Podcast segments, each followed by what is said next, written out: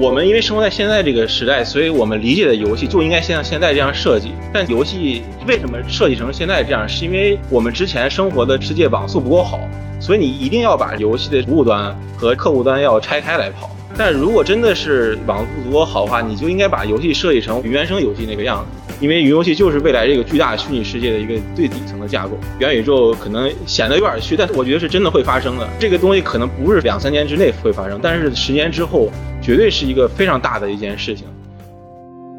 带你认识一百个有潜力的科技创业者。Hello，大家好，欢迎收听本期的 Founder 一百栏目，我是爱跟创业者聊天的帕克。今天啊，咱们来聊聊云游戏。或许很多朋友也玩过云游戏。但是有不少人在评价云游戏的时候，都会说一句高开低走。曾经啊，云游戏许诺过我们很多的光明前景，就比如说低配硬件也能玩三 A 大作，手机也能畅玩 PC 端游等等。但是这些啊，如今都被贴上了鸡肋的标签。而且啊，就在前不久，云游戏里的明星级项目 Google 的云游戏平台 Stadio 也遭到了内部降级，不再面向普通玩家和大众。如此看来啊，云游戏的发展。似乎遭到了挫折，不过也有业内人士对此持不同意见。国内的云游戏厂商念力科技的创始人兼 CEO 范子瑜就认为，云游戏的体验已经有了很大的提升，对于云游戏的刻板印象也需要被刷新了。他正在给我们带来很多新的故事，所以啊，这期节目我们就邀请到了范子瑜来和我们一起聊一聊云游戏的发展现状和前景。同时，我们也特邀了方到一百的栏目观察员王氏。作为思考伙伴，一起来参与讨论。大家好，呃，我是范子瑜，是念力科技的 CEO 范子瑜。我觉得作为一个创业者，其实我们一上来还是聊一些创业经历啊。我其实也比较感兴趣你的经历啊。其实云游戏虽然最近很热，但是之前据我了解是非常冷门的一个领域。我记得你之前跟我说过，你在这个领域其实做了有七年了。嗯，我比较好奇，就是在你正式去创立捏类科技这家公司之前，你当时怎么就走到了云游戏这样的一个方向？我记得大学当时在美国读的，然后也是学计算机。大三的时候，当时正好也是在谷歌做这个实习生。我发现我周围的所有人全是去学 AI 的。对对，但是我当时其实大学花了很多时间是在做图形学的，因为我从小就是对游戏啊，包括甚至是这个对这个虚拟世界非常感兴趣，所以我大学花了很多时间做这图形学，所以我当时大学在那 Google 实习也在做这个街景这类似的技术。后来我当时就决定还是要坚持去做这个自己感兴趣这个游戏行业。还有一个很关键点就是我四岁吧就开始玩游戏了，然后四岁的时候正好开始玩这个 PS 一。当时对我的震撼也很大，就我还我发现这里面所有东西都是能交互的。然后其实我整个的成长经历就是跟着游戏一块成长的，就是从 PS 一、PS 三是能看到整个的游戏行业在过去二三十年的发展是有个巨大的变化。一开始从 PS 一一个二 D 的游戏，然后到现在的整个的游戏画面能渲染的跟真实世界一基本上一模一样，就这样的一个变化是非常巨大的。而且从某种意义上来说，我是非常坚信，就是说虚拟世界这个整个的行业是比互联网要大很多很多倍的一个行业。刚刚其实提到了游戏嘛，这里其实深入去问一下，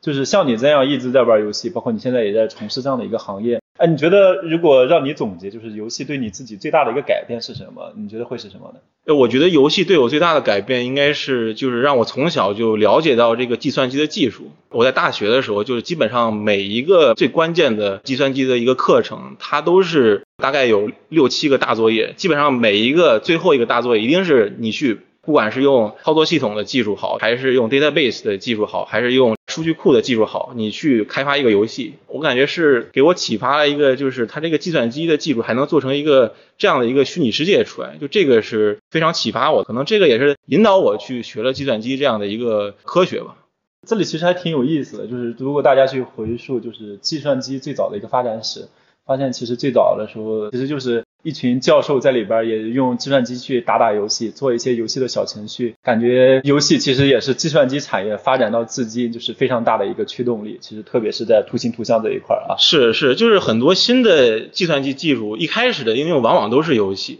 就比如说 VR 啊，包括当年的这个 Windows，其实很多人开始在上面也是玩游戏的，包括我们的手机也是。包括我觉得以后要出的，就苹果要做那个眼镜，很有可能也是游戏在里面会起到一开始的一个很关键的一个作用。我觉得这个点可能就聊到这差不多了，就不过多的展开了，因为我觉得作为一个游戏爱好者，这里边能聊的点实在太多了。但我们今天其实准备了非常多有意思的一些问题和你做交流。其实你刚刚谈到了为什么去选择云游戏这样的一个方向，其实是自己的一个个人的一个爱好。就是你刚刚其实要谈第二点呢，就是虚拟世界这一块，具体想聊的是哪些点呢？我觉得就是有一个很核心的一个观点，我觉得我想在这块儿去讲一下，就是其实我也是很喜欢物理的一个人。我们看过去两百年，从十九世纪到二十世纪，我们可以说是物理的世纪。这两百年出现了很多伟大的这个物理学家，他们去探索我们现在的这个世界，包括这个爱因斯坦，还有牛顿，还有包括现在的杨振宁，他们都提出来一个观点，就是他们认为我们这个世界是有造物主的。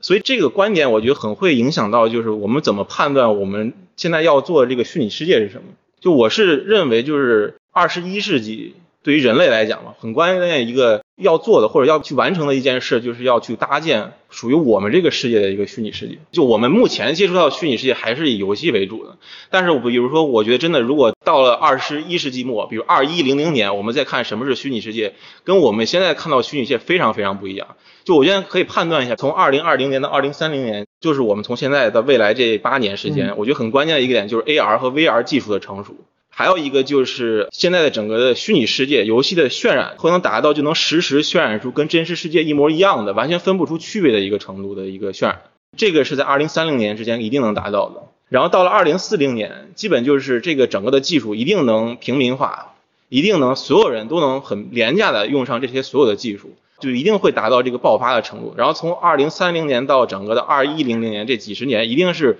去丰富各种各样的虚拟世界的一个程度。就那个的时候的虚拟世界，一定跟我们现在是非常不一样。它的虚拟世界的整个真实程度，包括它的这个丰富程度，我觉得是一定会跟我们现在这个现实世界是能非常媲美的。我了解到，像硅谷那块很多就是非常厉害的科技公司高管，他们有一个非常好、非常新奇的对这个元宇宙的看法。就他们怎么看元宇宙呢？就是我们现在的世界是个四维的世界，就是有三维的空间，再加上一维的时间。这个不是我们人类定义的，这个是可能就是某个造物主他定义的。就我们这个世界就是这个四维。然后就是我们在元宇宙的情况下，因为这个世界是我们去创造的，所以是能创造一个超过四维的世界。比如它有五维，它有六维。嗯，那第五维、第六维就是我们可以创造它第五维、第六维是什么？比如说我举个例子，我们大家可能都看过一个电影《星际穿越》。《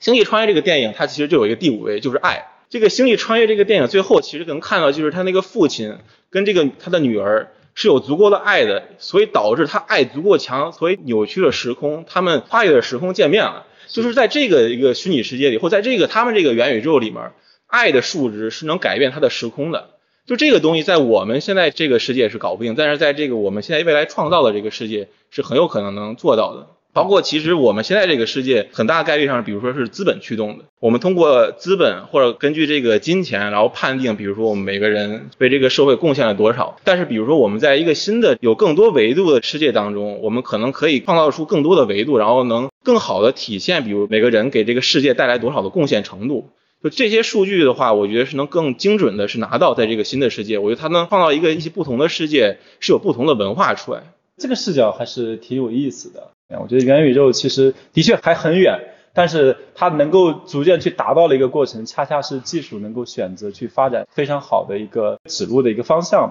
回到你这边啊，就是你的背景呢，其实刚刚好，有感觉就是看起来非常年轻。但是如果看我们预热的人呢，就其实都知道子瑜其实是谷歌云游戏团队的一个创始成员。其实谈谷歌也是非常有话题性的啊。我其实比较感兴趣的一个点就是。你当时也处在的，其实我理解这样的一个部门，其实蛮创新性的一个部门。当时在这样的一个部门，你对谷歌这家公司有印象深刻的点有哪些呢？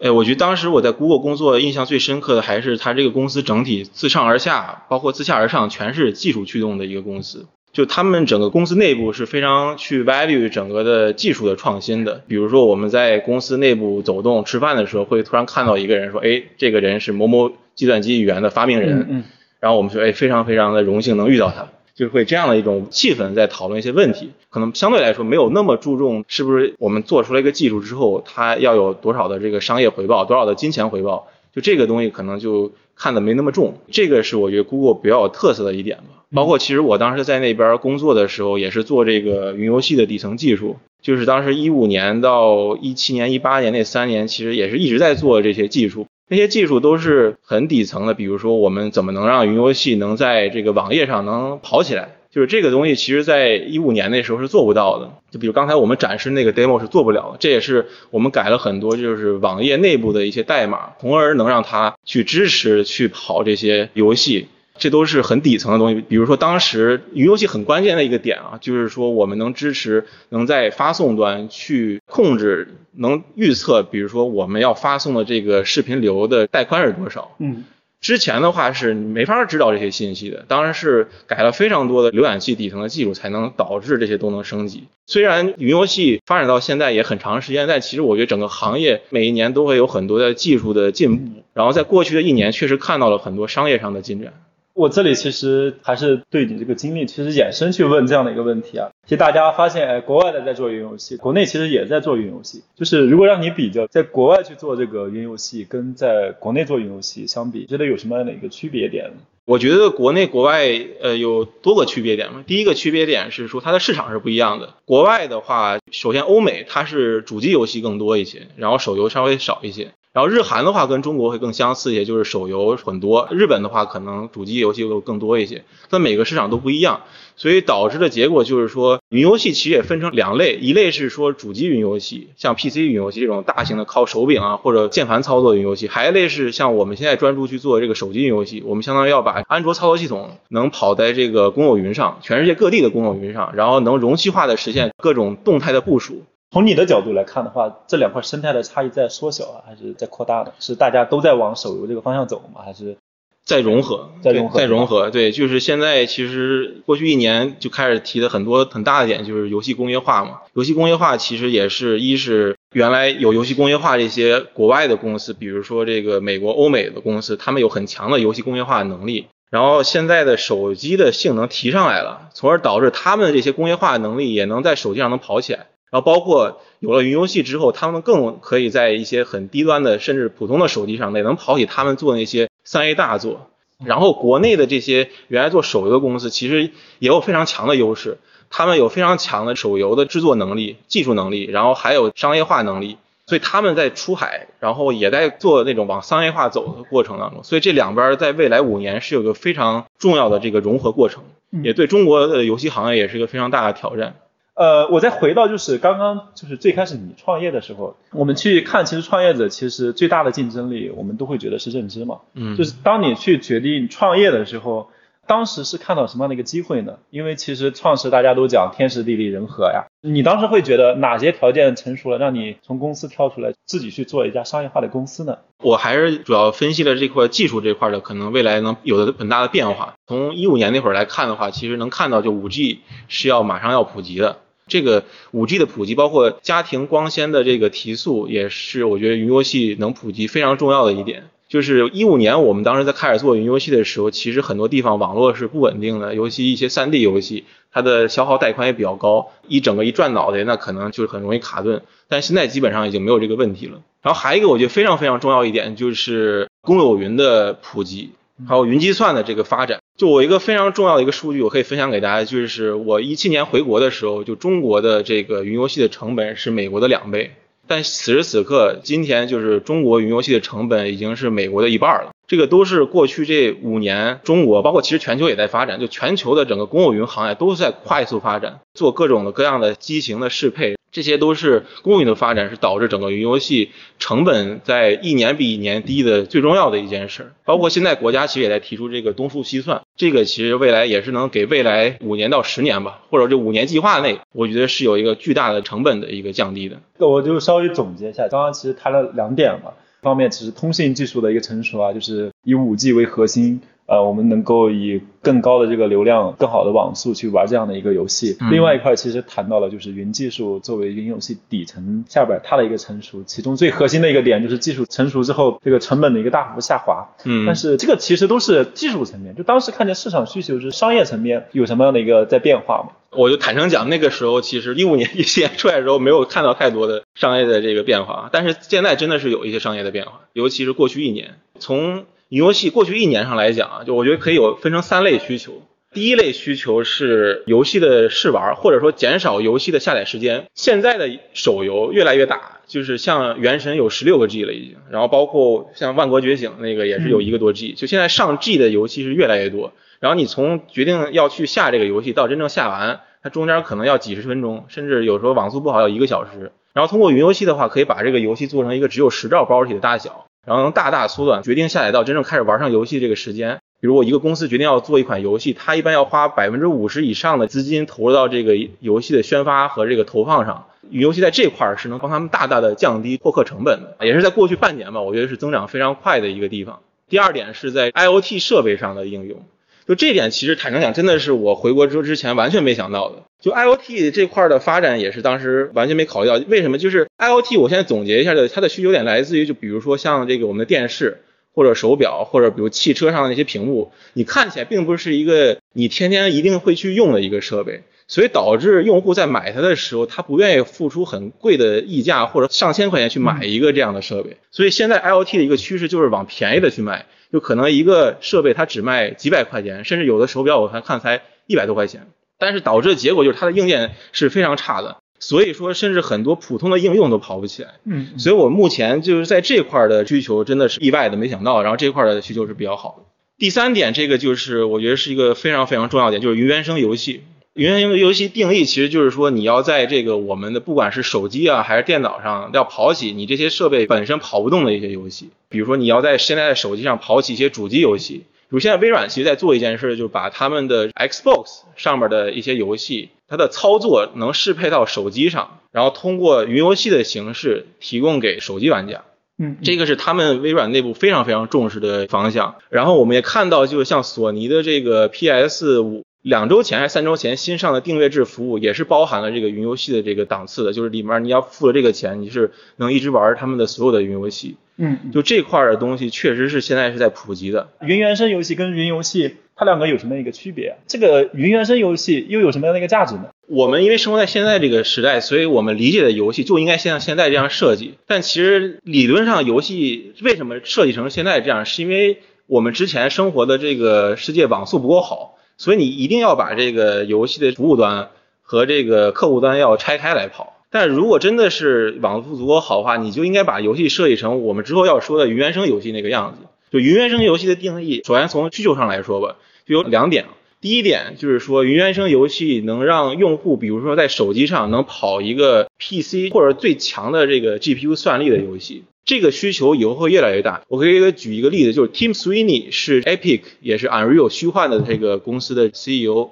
他曾经在一八年就说过一句话，就是说当 GPU 的算力达到四十 teraflops 就四十 T 的时候，整个的 GPU 是有能力实时渲染出跟真实世界一模一样的世界的。这个地方要划重点了，四十 T 的一个算力啊，这个我觉得是整个虚拟世界的一个最根本的一个理论，就是。我们目前就今年我们拿到最强的算力的 GPU 是三零九零，它是大概三十多 T，它还没有到就是他说的这个四十 T，那是不是也接近了？对，今 今年上的这个四零九零一定会超过四十 T，百分之百会超过四十 T，就这个是一定会发生的。就当我们有了四十 T 的算力的时候，你这个虚拟世界就可以实时渲染出跟真实世界长得一模一样，你分不出区别的一个画面了。这个是非常非常重要的一个点。啊，但是还有一个技术的一个情况也是很关键，就是说摩尔定律现在已经接近于停滞了。就我们现在的这个手机的芯片是五纳米的为主，嗯，然后可能再过两三年、三四年会出两纳米、三纳米这样的一个东西，但是你很难再往下走了，除非这个就是有更高级的这种物理上的突破。就现在已经达到这个原子的极限了，所以这样导致的结果就是说我们现在。这种移动设备，包括了手机，包括以后出的 AR、VR，只要不插电源的，它的算力最强最强就只能达到 PS 四的水平，就是最强也就达到三 T。就这个是物理极限确定的，所以说这个就导致我们可以推论，就是说以后的这种移动端设备就一定是达不到四十 T 的水平。所以如果我们想要在移动端设备能实时渲染出一个跟真实世界一模一样，或者说它的世界的丰富程度或生动程度跟真实世界一模一样的话，那也是一定需要云游戏的。就这个其实是真正的这个云原生游戏的原理。第二个需求是在于现在的游戏啊，或者现在的这个虚拟世界吧，你很难去保证在一个虚拟世界里，你有很多人的实时的交互。比如说，我们知道这个吃鸡的游戏，它如果超过了，比如说一百个人以上，然后在一个虚拟空间里，或者说在一个游戏里强互动，它一定会卡顿，因为它这个也是算力的延迟导致的。比如说，我们有一百个人一块玩这个游戏，那基本上你有一百个手机要在不同的延迟下去渲染这个游戏，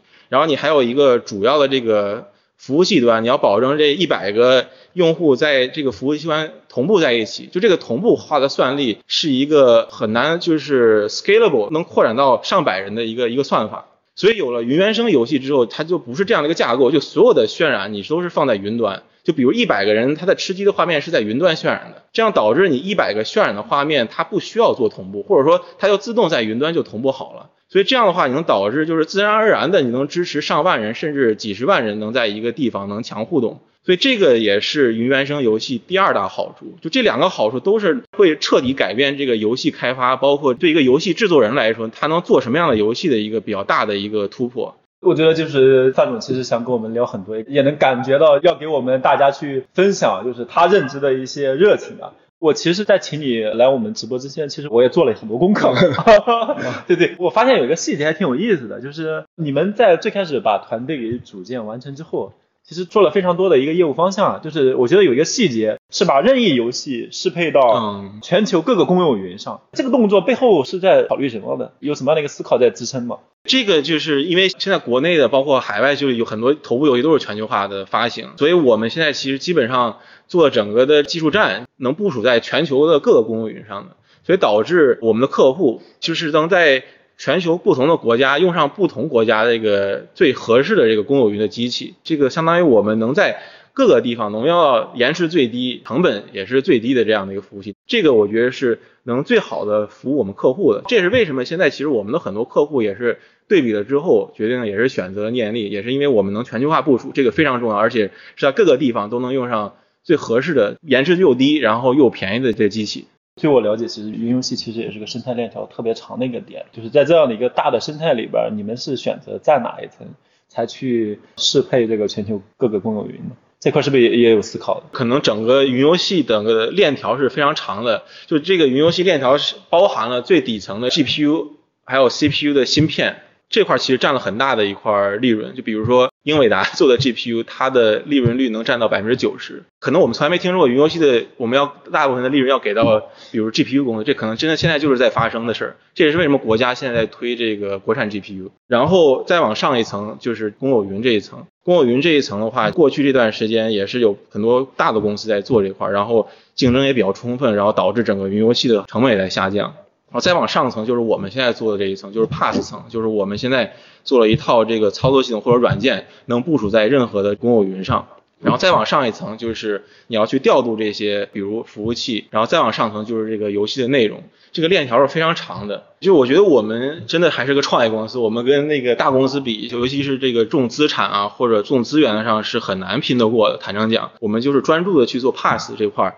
然后甚至我们也是愿意去做这个内容这块儿，因为这块儿的话相对来说需要迭代的速度也比较快，也比较适合我们这种小团队的这种开发的节奏。我觉得其实在一个特别大的浪潮，包括特别长的一个产业链，找到一个自己特别清晰的定位，对于一家创业公司，其实真的是特别重要的。其实你在之前呢，其实也多多少少提到了，就是所谓的游戏工业化浪潮，就是这个云原生游戏啊，它在这个。游戏工业化浪潮中扮演着什么样的一个角色呢？他俩是什么样的一个关系呢？坦诚讲，我是技术出身，就可能我在这个比如游戏开发啊，或者游戏制作策划这块的肯定不是专家，但是我从这个云游戏这块的方向来讨论一下，就是说游戏工业化，我觉得比较关键的一点就是说能把游戏世界做的足够丰富、足够精品。那这个其实很关键，一就是画面是比较足够好。有了云游戏的话，你就能支持这足够的算力来去服务这些很重的这个内容。这个到底画面是不是有足够的树在里面？是不是有足够的这个生态在里面？是不是有足够的人能在里面能互动啊？包括你能跟它的实时的交互，这都需要足够强的算力。你光靠光，比如说手机上的这个三 T 的这个算力肯定是远远不够的。像我去年去参加这个虚幻五的那个大会，他们就说，就是整个的虚幻五的开会这个大会，在三年前基本就是百分之九十九都是游戏公司的人参加，嗯嗯，但是在去年已经有只有百分之六十的人是游戏公司的人了。剩下百分之四是包含了电影行业的人啊，包含了这个动画行业，包括家装行业，他们都在用游戏引擎的实时渲染的技术在做他们行业的东西。包括刚才我们也聊到，就像那个《曼达洛人》这个电影，它也是用虚幻五引擎去实时渲染去拍的这个是个电影。就是未来是什么真正能看到，就是它不光是游戏工业化，就是它是说，我觉得更重要的是这个实时渲染这个技术是在吃到很多这种非实时渲染的这样的一个场景的。就这个趋势，我觉得跟就是游戏工业化是一样大的一个东西。哦，我们现在其实还会回到一个大家的一个现象吧。你怎么看？有些人说，哎，云游戏高开低走啊，嗯甚至有时候还被吐槽，哎，这个东西那么鸡肋，你是怎么去理解就是大家这样的一种看法的？啊，我觉得云游戏的发展肯定是没有大家预期，也没有我预期那么快的。就你想，我已经做了七年云游戏，我当时肯定觉得做了三四年这东西应该能成了吧，但到现在其实还没有说大规模的普及。就是云游戏的发展速度，我觉得可能没有达到大家的期待的速度。这个我觉得是坦诚讲，确实是一个实在的一个情况。但从另一点又说，就是我觉得过去一年啊，嗯嗯就是确实是在高速发展的。就哦我们能拿到很多这个一手的资料，就是很多客户因为这个东西它能赚钱，是有利润的。就是如果这东西没有用，他们是没有利润的。就是这利润是我觉得衡量这个东西有没有长期价值的一个最关键的一个点。就很多新的技术的发展，我觉得一开始的几年或者甚至是五年、十年，可能它只是在攻克它的技术难关。就当时这个阿里云的王坚博士也讲，就是他们做阿里云一开始这几年是没有任何成效的。他比喻就是你在修这个水管，嗯嗯，你在建设这个城市这个水管系统，你要把这个水管系统完全建好之前，居民看到水流出来之前，他们可能都觉得这个东西啥也没做，嗯，或者说就没有效果。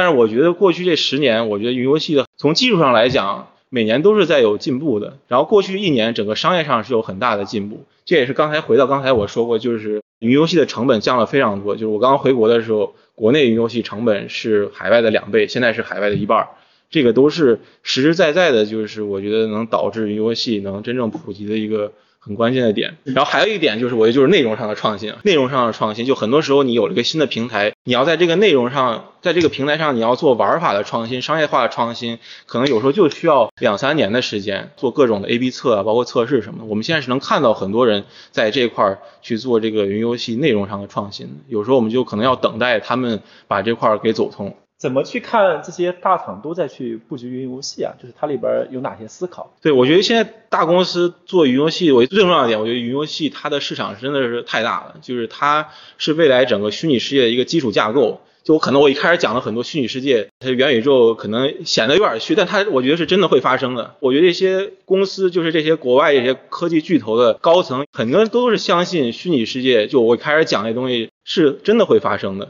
就是这个东西可能不是说我们现在说的两三年之内会发生，但是十年之后绝对是一个非常大的一件事情。所以因为市场足够大，所以这些大公司一定会坚持去投入人力啊，包括资本在这个云游戏上。嗯因为云游戏就是未来这个巨大虚拟世界的一个最底层的架构，而且是一定需要的。这个我觉得是他们布局最重要的点。然后这是长期来看，短期看云游戏也有价值。比如说像刚才提到微软他们做这个 XGP，它这个也是能方便用户，就是比如像我有一个电脑，就是它其实跑不起来任何的主机游戏，但是我打开浏览器，瞬间十秒之内就能打开一个呃 XGP 的游戏，就能玩起来了。这个其实还是有很好的体验的。包括很多人他只有手机没有电脑。那通过云游戏也能很好的去玩儿。这个目前在 XGP 上支持这个能用手机的触屏能玩的 XGP 的游戏还比较少，但我觉得这个一定会在未来一两年内越来越多。等支持的游戏内容足够多、足够好的时候，那这个我觉得一下需求就起来了。因为谈讲游戏还是个比较内容驱动的一个产业，虽然刚才我说这个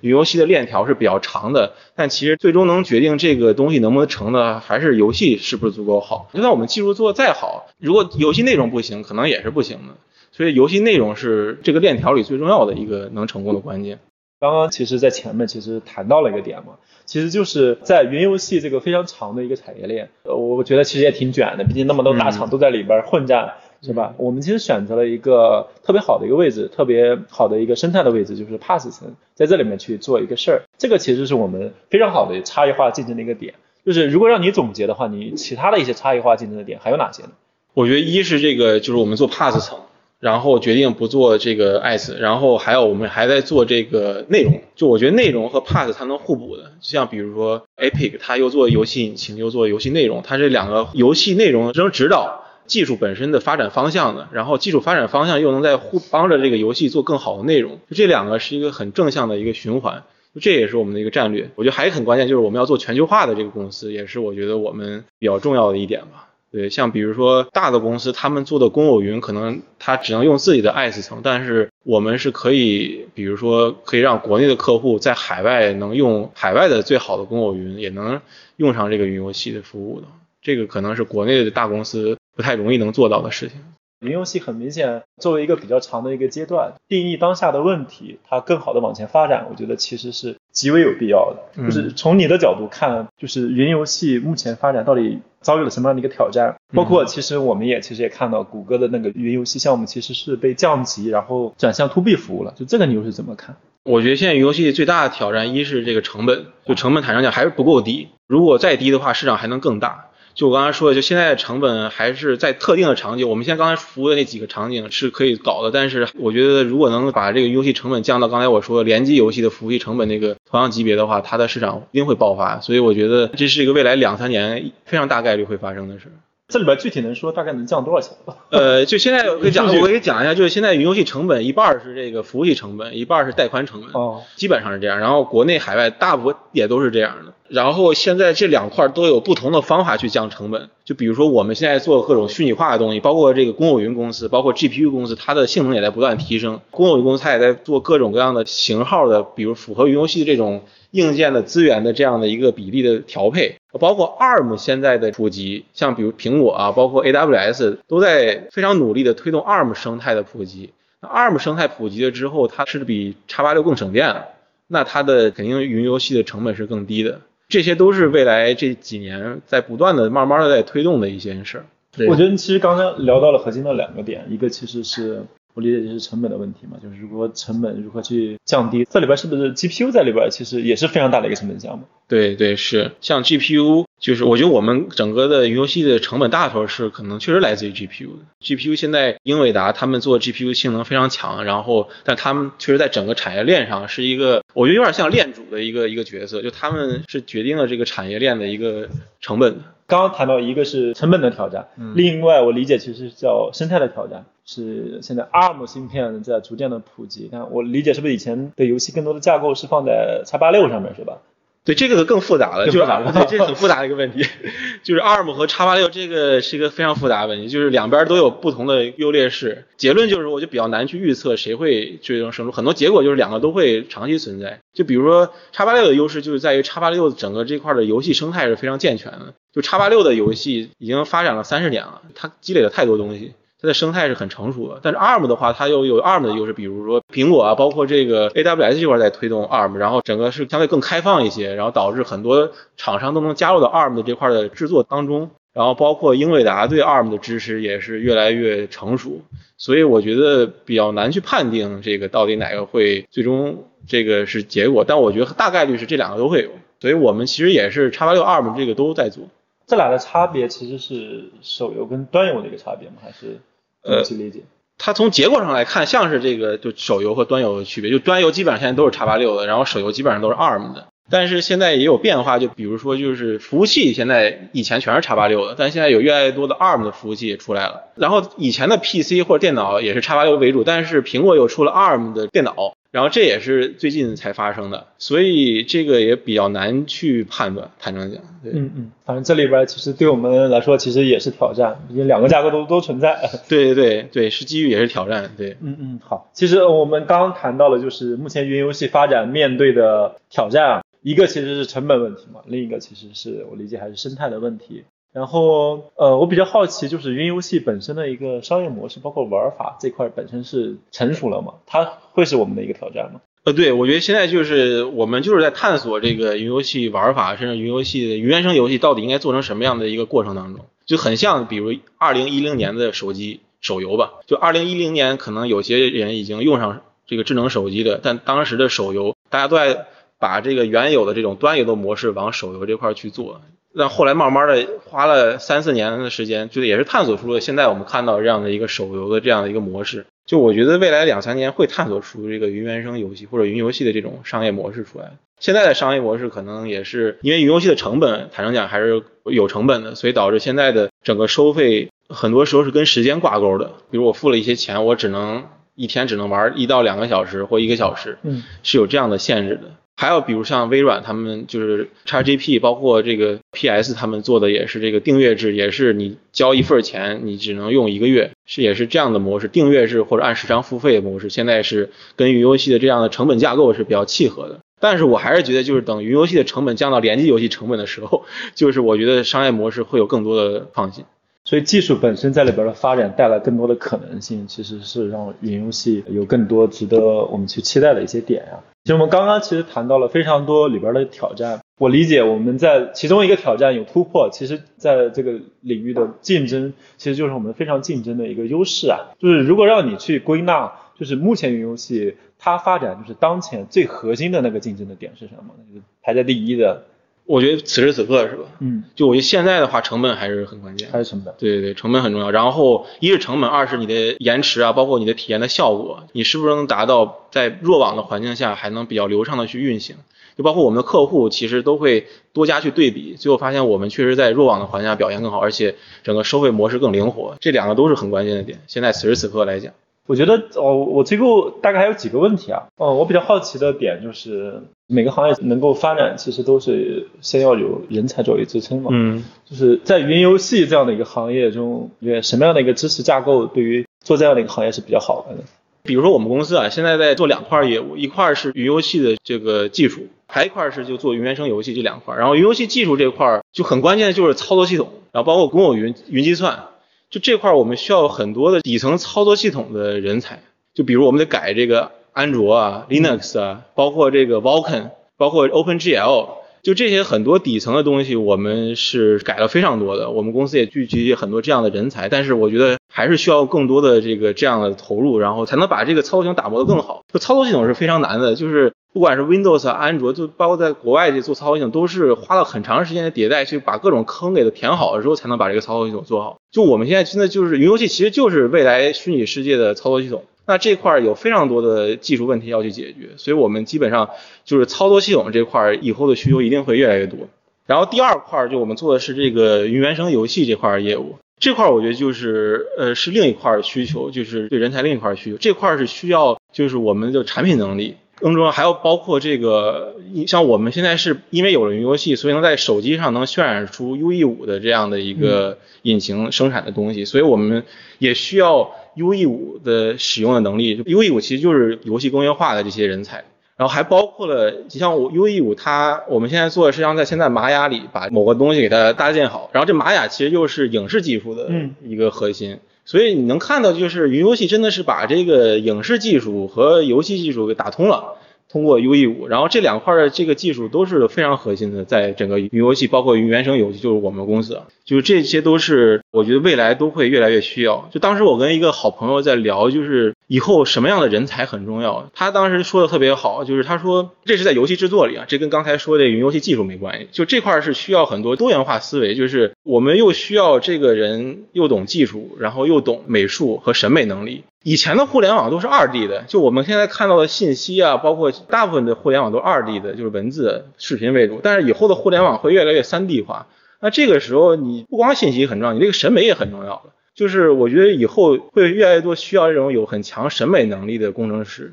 或者是有这个工程能力的美术的这个专家。这个我觉得是未来十年会有个很大的变化。大家如果啊想投身云游戏啊，我可以关注我们捏力科技的官网啊，在对对对有哪些招聘的岗位啊，欢迎大家去投资啊。那我们今天其实聊的也挺久了，我最后还有一个问题啊，就是大家如果还有问题赶紧问啊，等一下我们就今天我们范总就跟我们聊到这儿了啊。哎，我最后有一个问题啊，其实是我们做这个节目其实一直都有一个问题啊，就是如果让你去推荐一本书，你会推荐哪一本书呢？我可能比较喜欢历史，我会推荐《全球通史》吧。我觉得我们人生还是很短暂的，就你就生活这几十年，但你能通过全国通史，你能看到这个过去人类发展的历史，然后你能总结出一个经验，就是我觉得可能我们人类从来没有正确的认识过我们自己的一个世界到底是什么样子的。这其实就回到我最开始说那个，真的我是真的特别相信二十一世纪是个虚拟世界的世纪，就是我觉得我们在创造虚拟世界的过程当中，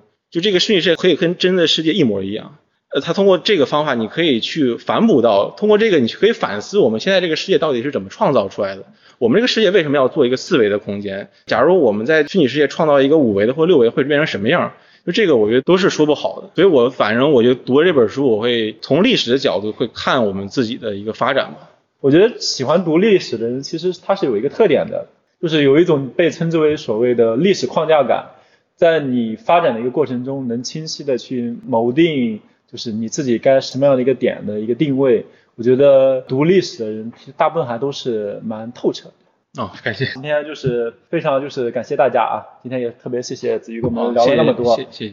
也谢谢这个极客公园给我们这个舞台。就是今天也特别感谢范总啊！我们今天就先聊到这儿啊，拜拜。好啦，这就是本期播客的全部内容啦，也欢迎大家在评论区留言，分享你对我们内容的看法。当然啊，也非常期待你能把我们的播客分享给身边的朋友们。在这里啊，我们会跟早期科技创业者们深度的聊天，记录他们的思考洞察。也许啊，他们的常识就是你的前沿。最后啊，也欢迎大家关注我们的视频号 Founder Park。每周我们也会邀请创业者与观众来实时交流和分享。最后啊，再次感谢大家的聆听，我们下期播客再见。